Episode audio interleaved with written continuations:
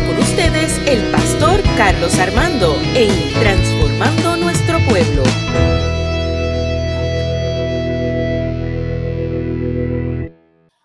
En esta mañana quiero que busquen sus Biblias el Salmo 84. Hoy me fui del calendario litúrgico. Pastor rebelde. y el tema de hoy es qué felices son los que viven en tu templo. Repítalo conmigo. Qué felices son. Repítalo conmigo. Repeat with me. Qué felices son los que viven en tu templo. Y ese es, y ese es el, tema de hoy. Adrián, ve acá un momentito, perdóname, ven acá. No se me puede olvidar. Porque este tema surge de una conversación que yo tuve con Adrián.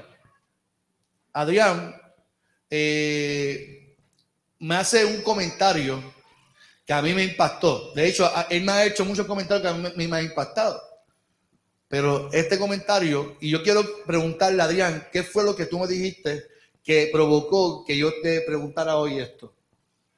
Este, que, pues el compromiso que yo tengo con el Señor, ¿verdad? De, de venir, ¿verdad? El domingo y siempre estar bien preparado para, para adorarle en, en, la batería y que a veces yo dejo cosas de hacer un sábado porque realmente me encanta estar aquí en la casa del Señor y, y en mi batería, ¿verdad? Y siempre practicar y siempre ensayar y tengo ese compromiso. A veces he dejado cosas que hacer un sábado porque quiero estar seguro de que voy a llegar aquí a la casa del Señor.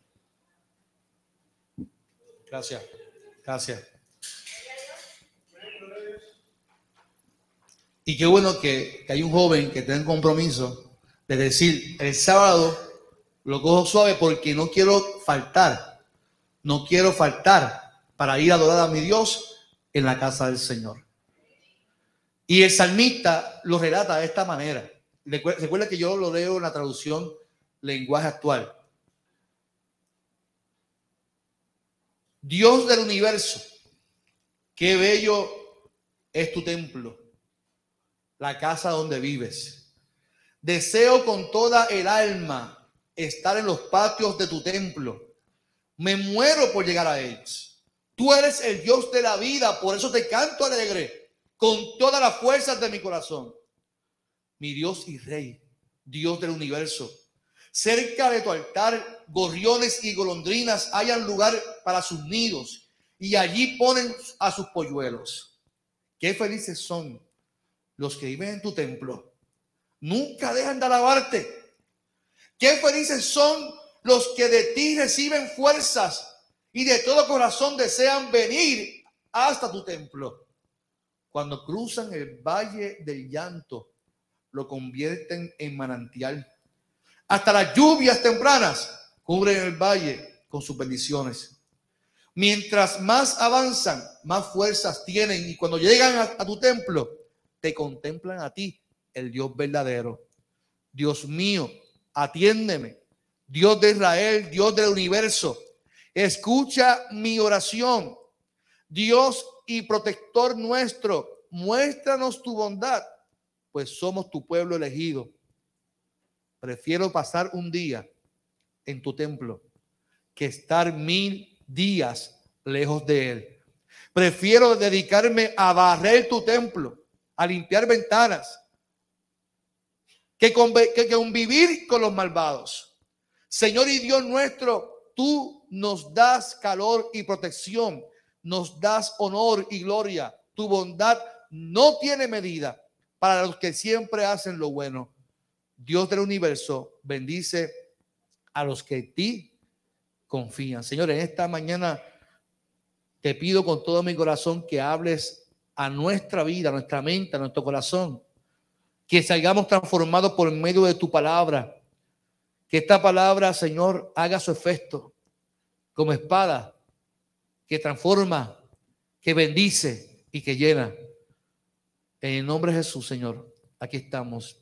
Amén, amén, amén. Se pueden sentar esta mañana y, qué bueno saludar a Hilda para ver qué bueno verte en esta mañana. Yo decía, será Hilda, pero la mascarilla no, no, no, Sí, nos, transforman, Hilda. Pero qué, qué bendición verte en esta mañana del Señor, aquí en tu casa.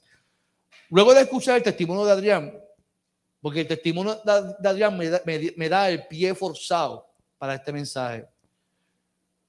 Y yo reflexiono porque muchas veces nuestra relación con Dios se convierte en una de retos, de pasión, compromiso, ¿cierto falso? Cuando Dios nos llama, es un reto, porque hay tantas cosas en esta vida, se convierte en, en pasión, porque nos apasiona el, el, hecho nada más de que Dios nos haya llamado y nos haya, nos, nos haya llamado primero, pero pues nos debe de, de llamar y dar compasión, compromiso y pasión para venir a la casa del Señor.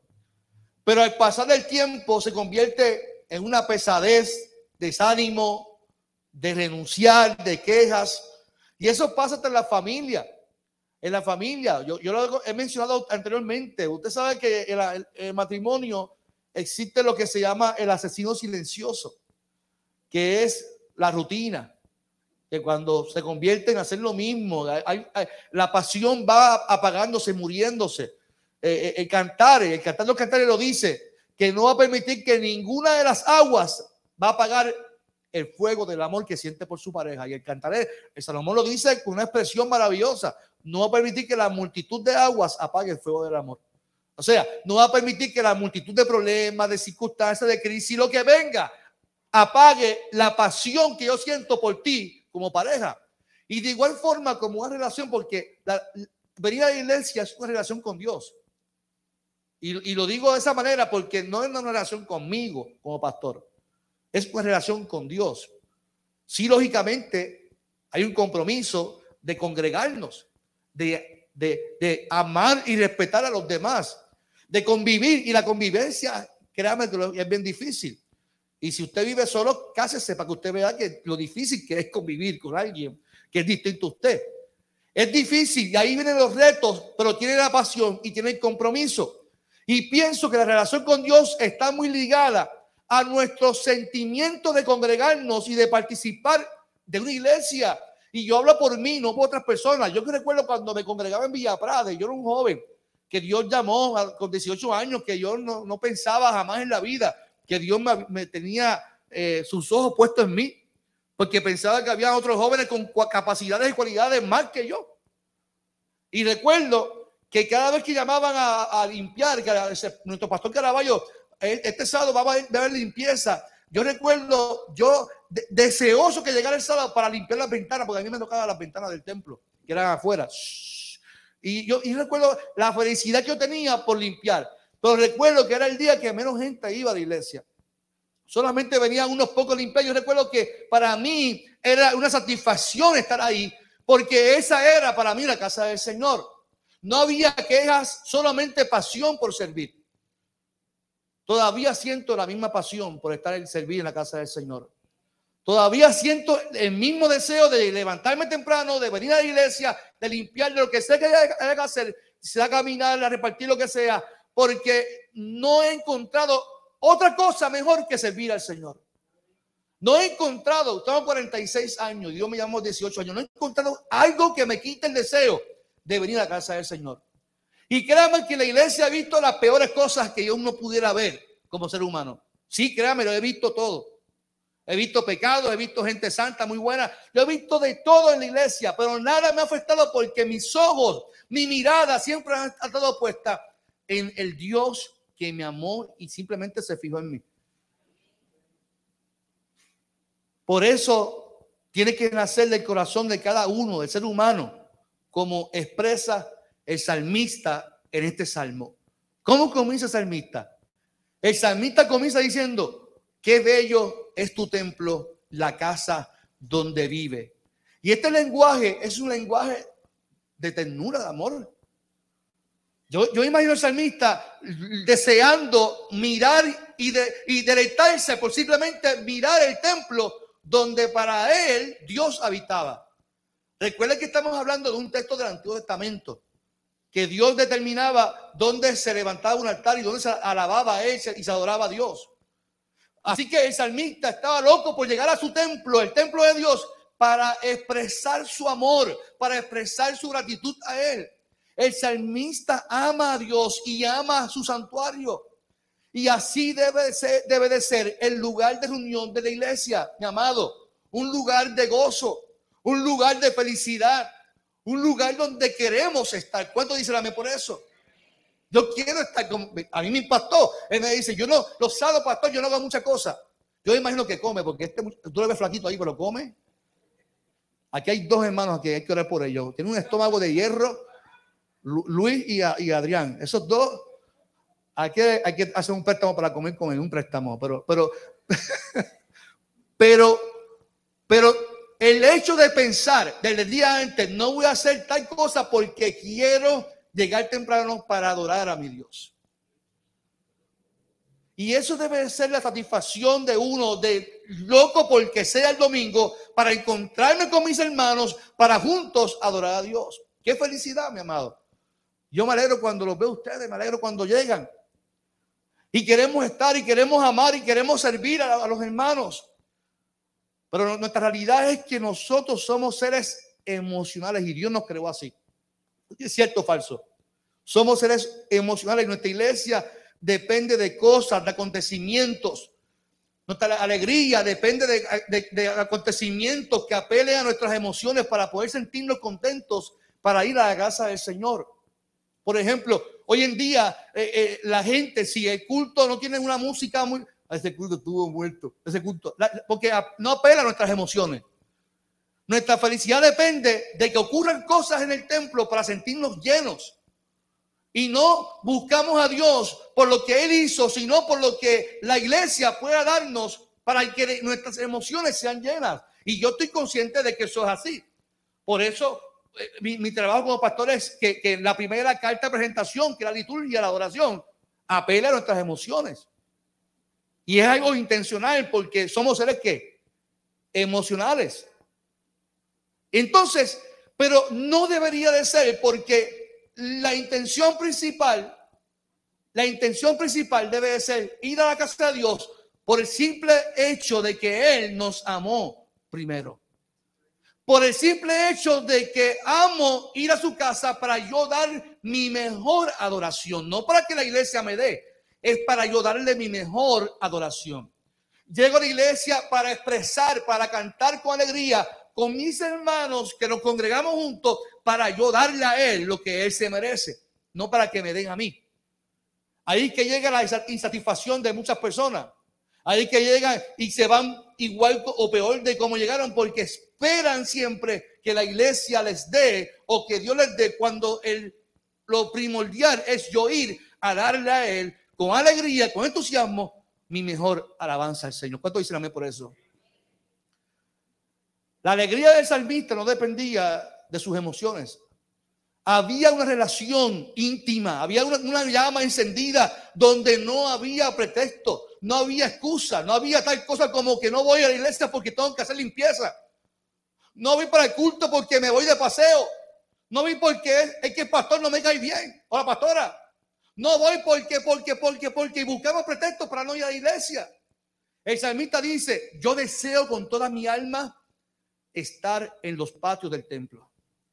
Me muero por llegar. Mira cómo se expresa él. Yo me muero por llegar allí. Y no era, simplemente al patio del templo. La alegría del salmista se fundamenta en un corazón alegre, agradecido. Ya el salmista había pasado por el valle de sombra de muerte. Ya el salmista había sido alentado por el callado de buen, pastor. Por lo tanto, su deseo y felicidad de estar en la casa de Dios no dependían de que apelaran solamente a lo emocional, sino a que, había una relación íntima entre Dios y él. Ahí voy. Si yo tengo relación íntima entre Dios y yo, nadie se puede interponer a esa relación entre tú y Dios. No hay tal cosa de que, ay, que yo me siento vacío, pero no, no puede. Ese es tu asunto. ¿Con quién? con Dios. No le puede echar la culpa a nadie, aquí a, nadie. Si yo me siento vacío por X o Y circunstancia, es tu responsabilidad de cuidar tu vida espiritual, de, fortalecer tu vida espiritual para que Dios te fortalezca a ti. Y tú desees ir a la casa del Señor y que nada ni nadie se interponga porque dice el yo muero por estar allí. Pero ya él había pasado batallas. ya había pasado desilusiones, ya había pasado el valle de sombra y de muerte y había experimentado que siempre Dios estaba ahí. Por eso él dice, el Señor es que es mi pastor y nada me faltará. El asunto de la relación con Dios es que es un asunto tuyo y de Dios. Por ejemplo, mi relación con Dios no puede ser influida por ustedes. No. Mi alegría no puede depender de que si usted viene al culto o no. Porque yo conozco un compañero que se siente triste cuando ve los bancos vacíos. ¿Y qué te pasa? Es que hay mucha gente que falta. Pero imagínense, la gente tiene sus situaciones, su, experiencia personal con Dios. Nadie puede venir por obligado, obligación. Hay responsabilidad de estar aquí. Así que mi felicidad no puede depender de cuántas personas asistan a la iglesia. No puede depender si me tratan bien o mal porque entonces viviría frustrado con el ministerio que Dios me entregó. Mi felicidad de venir a la casa es porque deseo con todo mi corazón cantarle, adorarle, servir, venir con gozo temprano para abrir el templo, dejar todo listo, para dar nuestra mejor adoración al Señor. El día que yo sienta que esto es una carga para mí, mejor renuncio. El día que, que sea una carga venir a la iglesia, mejor renuncia. Venir a la iglesia debe ser una satisfacción grande. Una, es un privilegio. Es una bendición venir a la casa de Dios y juntos adorarle porque Él merece nuestra mejor adoración. ¿Cuándo dice amén? El cristiano debe ser como el salmista, deseo con toda mi alma estar en tu templo. ¿Qué otra cosa expresa el salmista? Él dice, qué felices son los que viven en tu templo. Nunca dejan de alabarte. Entonces uno se, monta la película de gente que vive en el templo cantando, siempre felices. Y, pudiera ser hasta como una película de Disney. Porque uno dice, eso es imposible. Es imposible que, que... Pero el salmista está relatando algo que es genuino. Porque el que vive en el templo es porque ha dejado todo por seguirle a él. El que vive en el templo es alguien que ha dejado todo para entregarse en servicio, entregarse en alma, en cuerpo y espíritu, porque ha entendido, hay, una decisión de servirle en totalidad al Señor. En el Antiguo Testamento la alabanza se podía dar solamente en el templo, en el altar donde Dios decidía. El pueblo, recuerde que estaba caminando, y yo decía, aquí me va a levantar un altar. Pero solamente el sumo sacerdote podía estar en el altar y solamente podían dar alabanza en ese altar. Nosotros tenemos la bendición, el privilegio que Dios, por medio de Jesucristo, rasgó el velo y que nosotros somos altar de Dios y que Dios está dentro de nosotros. Que donde quiera que usted y yo nos ubiquemos, allí está la presencia del Señor. Por lo tanto, por lo tanto, si Salmista expresa su gratitud de llegar a la casa del Señor. O sea, desde antes nosotros sabemos que Dios está con nosotros y que en todo momento tenemos que testificar que Dios anda con nosotros. Con más razón somos dichosos los que tenemos a Dios en nuestro corazón porque Dios habita dentro de nosotros. Que no hay más, mejor cosa que testificar que Dios anda, podemos alabarle dentro, fuera del templo, donde quiera, porque Él está en medio nuestro. ¿Cuánto dicen amén? Somos dichosos los que tenemos a Dios en nuestro corazón. Nuestra felicidad no depende de las circunstancias, depende de que Dios vive y está en medio nuestro. Y que sus promesas que son para siempre. ¿Cuánto dicen amén por eso? Sus promesas son para siempre. Por eso yo siempre, lo repito, Usted no viva para sus circunstancias. Sus circunstancias tienen una realidad. Y observemos cómo está el, ambiente, cómo está eh, eh, la sociedad enferma. Eso es una realidad que vivimos. Pero los hijos de Dios, lo que tenemos a Dios dentro, vivimos bajo la, promesa del Señor. Y vivir bajo la promesa es saber que aunque el mundo esté patas arriba, porque sí que el mundo está patas arriba, nuestra sociedad está patas arriba, pero testificamos que Dios está con nosotros y que está en medio nuestro. Observe, observe lo que dice estos textos para que entendamos algo muy importante. El salmista dice, cuando cruzan el valle del llanto, estoy en el verso 6, lo convierten en manantial. Hasta las lluvias tempranas cubren el valle con sus bendiciones. Lo más seguro uno pensará que el salmista está relatando solamente lo bueno y no. No, no solamente relata lo bueno. En estos versos habla de lo complicado de ir al templo. Cuando cruzan el valle del llanto, o sea, lo difícil, hay experiencias negativas en nuestras vidas. Ay, yo no sé cuánto les ha pasado que dice, voy para la iglesia y de momento se fue el agua. Esa es la mejor excusa, pastor. y yo voy a utilizar, aunque no está aquí, Janet. Hace como un mes me rectificaba, pastor, decidí, el, voy para el culto y cuando me pinté el pelo por la mañana, sin saber que no había agua. Pero ¿sabe qué? Que a cubito, cubito, paso pasito, despacito, despacito, vino, se bañó y llegó a la casa del Señor con alegría, con felicidad. Y lo más seguro nosotros pensamos es que no, aquí esta gente, no, todos pasaron crisis. Pero él dice el texto que el valle de llanto lo convertían en qué? En alegría y que mientras más se acercaban a la casa del Señor, más fuerza Dios le daba. Y yo no sé cuánto de usted se levanta y dice, ay Dios mío, dame fuerza para ir para... Sí, hay que ser honesto también. A veces nos sentimos cansados.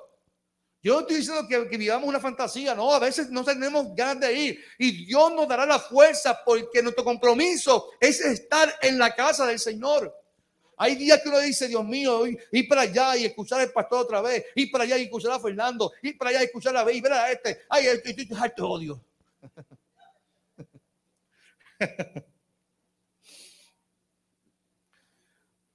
Pero cuando cruzan el valle del llanto, lo bueno es que se convierte en manantial de bendición para tu vida. Y ese peregrinaje es complicado, es difícil. Pero no deja de ser una bendición, alegría llegar al templo, iglesia. Mira ese salmista deseaba llegar al templo, que mientras más se acercaba, mientras más avanzaba, más fuerzas tenían. Y esto es importante, iglesia. Esto es importante. Escuche bien, escuche bien. Esto es importante entenderlo, porque las fuerzas se fundamentan en Dios, en estar en su presencia, en poder cantarle. Muchas veces nosotros nos sentimos fortalecidos porque nos, nos apelen a nuestras emociones. O que digan, qué bien lo hiciste. Ay, gracias. O que nos celebren constantemente. Y es importante entenderlo porque una persona que vive esperando recompensas en la iglesia, es una persona que va a vivir con frustraciones y con quejas. Pero cuando uno entiende que las fuerzas vienen porque es Dios por su gracia que nos sostiene, nos da recompensa o no, nos den la gracia o no, uno sabe que la gloria siempre será para quién, para nuestro Dios. Y esta meta dice, mira, en mi cansancio, mientras más cerca y más cerca estoy, más fuerza recibo de quien de Dios, porque es Dios quien nos da la fuerza. Yo te pregunto esta mañana, ¿en quién hemos puesto nuestras fuerzas? ¿En quién hemos puesto nuestra esperanza? No me digan que en el gobierno, por favor. Y no me digan que tampoco ha puesto la esperanza en mí, porque yo le voy a fallar. No, ponga su esperanza en Cristo. Ponga su esperanza en Dios.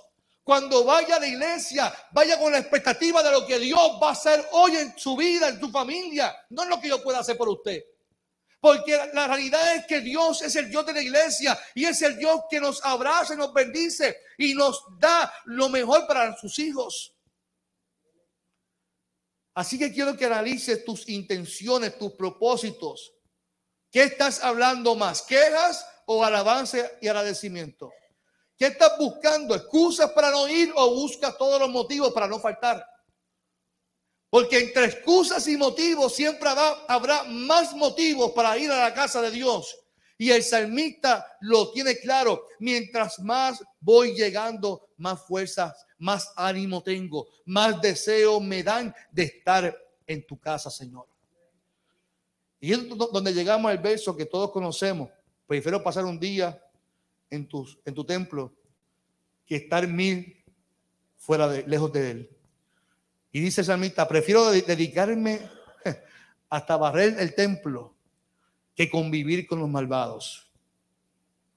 Y yo me pregunto cuáles son nuestras razones para venir a la casa del Señor. Cuando decidimos pertenecer a una iglesia, cuando decidimos aceptar al Señor, cuando decidimos aceptar un liderato, ser líder de X o Y cosas, ¿cuáles son nuestras razones para estar aquí? ¿Cuáles son nuestros motivos para ir a la casa del Señor? Ya a comienzo de este año, yo no sé cuánto le ha pasado, pero este mes ha ido como que lento. No sé si soy yo, pero se ha ido lento. Pero al comienzo de este año trabajé un texto bíblico con el encuentro con Jesús.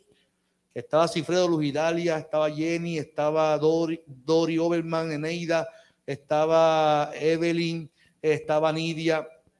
Utilicé Hebreos capítulo 10, 25, donde dice, y no dejemos de congregarnos como lo hacen algunos, sino animémonos unos a otros, sobre todo ahora que el día de su regreso está que cerca. Y yo me pregunto en qué momento le permito al enemigo de controlar mis pensamientos para no tener deseo de ir a la casa del Señor, que es lo mejor que hay en esta vida. ¿En qué momento dejamos de que nuestra mente se llene de pensamientos negativos y nos quita el deseo de ir a la casa del Señor. ¿En quién estoy poniendo mi esperanza? ¿En quién y en qué estoy depositando mi fortaleza? El salmista da su respuesta. Señor y Dios mío, tú nos da calor. Escuche bien, mi amado. Escuche bien. Ese es mi hijo, está corriendo carrito, eso es lo de él. Pero el salmista da su respuesta y quiero que me atiendan, por favor. En, en, el versículo 11 dice, Señor y Dios nuestro, tú nos, da, nos das calor y protección, nos das honor y gloria. Tu bondad no tiene medida para los que siempre hacen lo bueno. Dios del universo, bendice a los que en ti confían. El salmista descansa en Dios porque sabe que Él es su protector, porque sabe que su bondad no tiene medida, iglesia, y que Dios bendice a los que han puesto, depositado su confianza en Él. Iglesia, yo no sé si Dios te está hablando en esta hora, en esta mañana, pero Dios te está diciendo que Él siempre va a ser tu protector, que su bondad siempre va a estar en tu vida porque no tiene medida. Nosotros pensamos que si nos alejamos de Dios es que todo el castigo de Dios. No dice que su bondad no tiene medida. Nosotros medimos las cosas. ¿Me, me, entienden? Nosotros adjudicamos, ah, eso está pasando porque algo hizo mal ante los ojos de Dios. Ah, se enfermó, eso es castigo de Dios. Ah, se, eh, un accidente, eso es castigo de Dios. Sin embargo, la bondad de Dios, lo que es bueno de Dios, no tiene medida. Él siempre va a ser qué? Bueno. Siempre va a ser bueno en tu vida. Él siempre te va a proteger, iglesia. Él siempre va a estar a tu lado. Él siempre estará contigo. Lo que hace falta es que tengamos el compromiso y el amor para, siempre estar con Él y entender que nuestra esperanza, nuestra confianza debe estar puesta en el Dios que nos bendice de manera especial. Iglesia, hoy es un buen día para firmar ese reto afirmar nuestro compromiso con Dios, afirmar que, que, que amamos estar con Él, amamos estar en su casa. Mire, yo transmito en las redes sociales desde el 2007, imagínense. Yo no hago esto desde ahora. Desde el 2007 se transmite lo que antes se llamaba live stream. Luego Facebook incorporó la transmisión en vivo porque Twitter se adelantó, hizo Periscope, pero las redes sociales se hicieron para la gente que es inconversa, no para que los que son conversos se queden en su casa para ver el culto en su casa. Las redes sociales se hicieron para que cuando un inconverso vea, ah, mira un culto, ah, yo voy el próximo domingo porque ese mensaje me ministró. Porque el cristiano no desea hacer otra cosa que estar aquí en la casa del Señor. No desea, no sé, otra, no, no, yo, aquí no, el domingo, ¿para dónde voy? No, yo lo veo mejor por Facebook. No, usted tiene un caso serio con Dios. Dios está siempre con usted y no tengo problema con eso. Pero lo mejor, no hay cosa mejor que congregarnos y estar juntos en armonía y estar para juntos alabar al Señor. Iglesia, tenemos que reafirmar nuestro compromiso porque si Facebook sigue así, la gente sigue en su casa, van a tener que entonces los templos cerrar. ¿Usted se imagina? Van a tener que cerrar porque la gente prefiere estar en su casa que estar en el templo. En la semana los cultos se han tenido que mover para por la mañana porque la gente no quiere ir a la iglesia.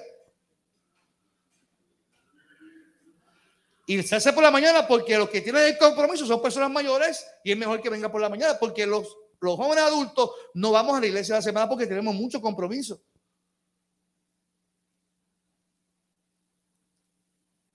Se, se murió alguien.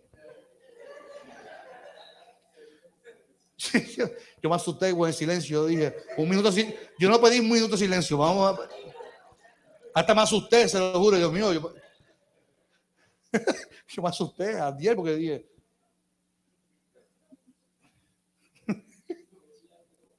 ah, eso fue. Ah, bueno. Iglesia, no hay, no hay nada mejor. Lo, lo, digo por mi experiencia, no, para que me entiendan, no hay nada mejor que servir al Señor.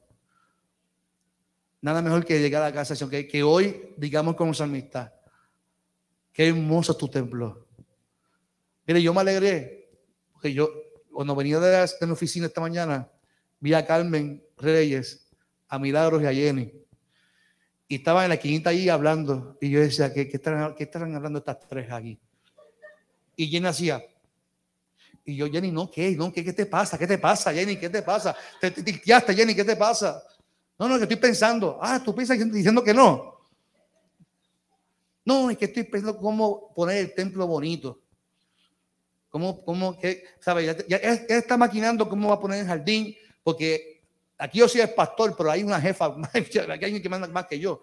Mira, yo, yo, ni mando, para que usted entienda. La mi secretaria, ven por favor, Sonia, haga esto y lo otro. Por ahí una que manda y manda y esa es Jenny. Y tiene a Tommy loco. Tommy, te mando que cortes allí y pica allá. Y, y, Tommy, ¿y qué te pasó? No, estoy haciendo esto porque no, es que me mandó Jenny. Ah. Que el pobre Tommy picando allí porque Jenny lo tiene con el látigo a todo lo que da. Pero qué bueno que hay gente que tiene compromiso y amor por mantener el templo bonito. Y qué bueno que hay gente que tiene la pasión de preocuparse. Y yo me regocijo cuando llego al templo y si Fredo busca la llave, abre el portón de allá y busca su escobita y empieza a barrer porque él quiere que ese pasillo de ahí se vea bonito. Y eso es bueno. Hay que celebrarlo. Porque quieren ver la casa del Señor bonita, mi amado. Porque no hay nada mejor que llegar a la casa del Señor y es hermoso servir y estar aquí y disfrutar juntos como, hermanos y hermanas para adorar a nuestro Dios. Iglesia, que hoy despertemos ese deseo genuino como salmista.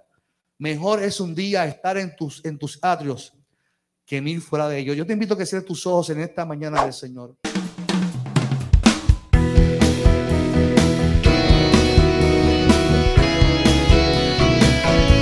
Esto fue Transformando Nuestro Pueblo con el pastor Carlos Armando.